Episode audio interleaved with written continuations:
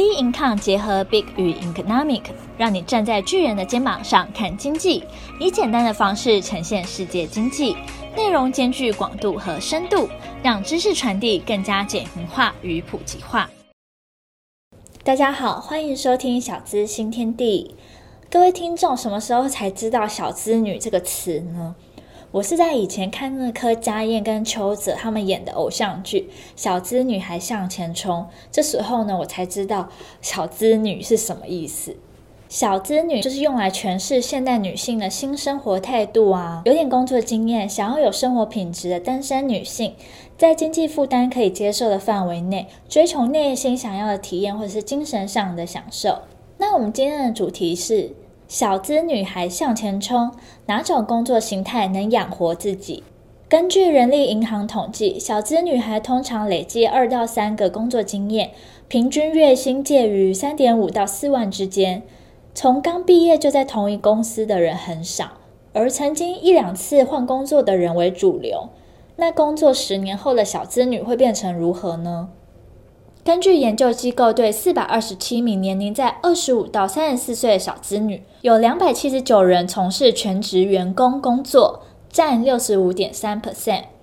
四十二人家庭主妇，占了九点八 percent；二十七人临时雇员，占了六点三 percent；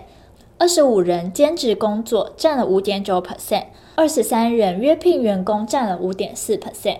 十九人自由工作者占了四点五 percent，这就是大概二十五到三十四岁小资女的工作形态。那因为近年来受到科技进步啊、网络发达、数位经济啊越来越蓬勃的状况下，激起越来越多不想被绑死在办公室的人，想加入自由业的行列，希望自己可以调配自己的工作时间啊，不必受限于公司，可以做自己有兴趣的工作，创造工作的生活品质，创造工作啊与生活的平衡。例如像是自由创作者啊、YouTuber，或是自己接美编的 case 啊等等这种类型的工作。不过经调查显示，多数人呢仍然还是全职的工作者，因为从稳定的角度来说，正式员工呢比兼职的员工有更多的福利，除了基本的劳保、劳退以外，还有带薪休假、还有育婴假的制度，以及兼职人员还有自由工作者最羡慕的奖金。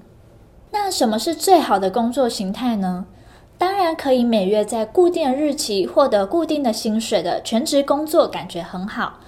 但是有些人对此感到压力，每天通勤挤在拥挤的捷运或公车上很恼人，会觉得即使收入不稳定，也要掌握自己的时间。但另外一方面，可能有些人认为自由工作者的生活压力大，因为不知道下个月会赚多少钱。并且自由工作者呢，其实常常是把工作跟生活绑在一起。像是 YouTuber 啊，他们算是自由工作者，但他们的工作与生活休闲常常绑在一起。在出去玩、在放松的时候，可能还要想影片的题材，可能无法好好的放松，还要一直的拍影片。这样的生活品质就远不如正职工作者下班之后的休闲了。所以，不管是什么工作形态，都有优缺点。我们应该要更认识自己，以及仔细思考，最好的工作形态取决于我们要的是什么，才是立即要厘清的事情。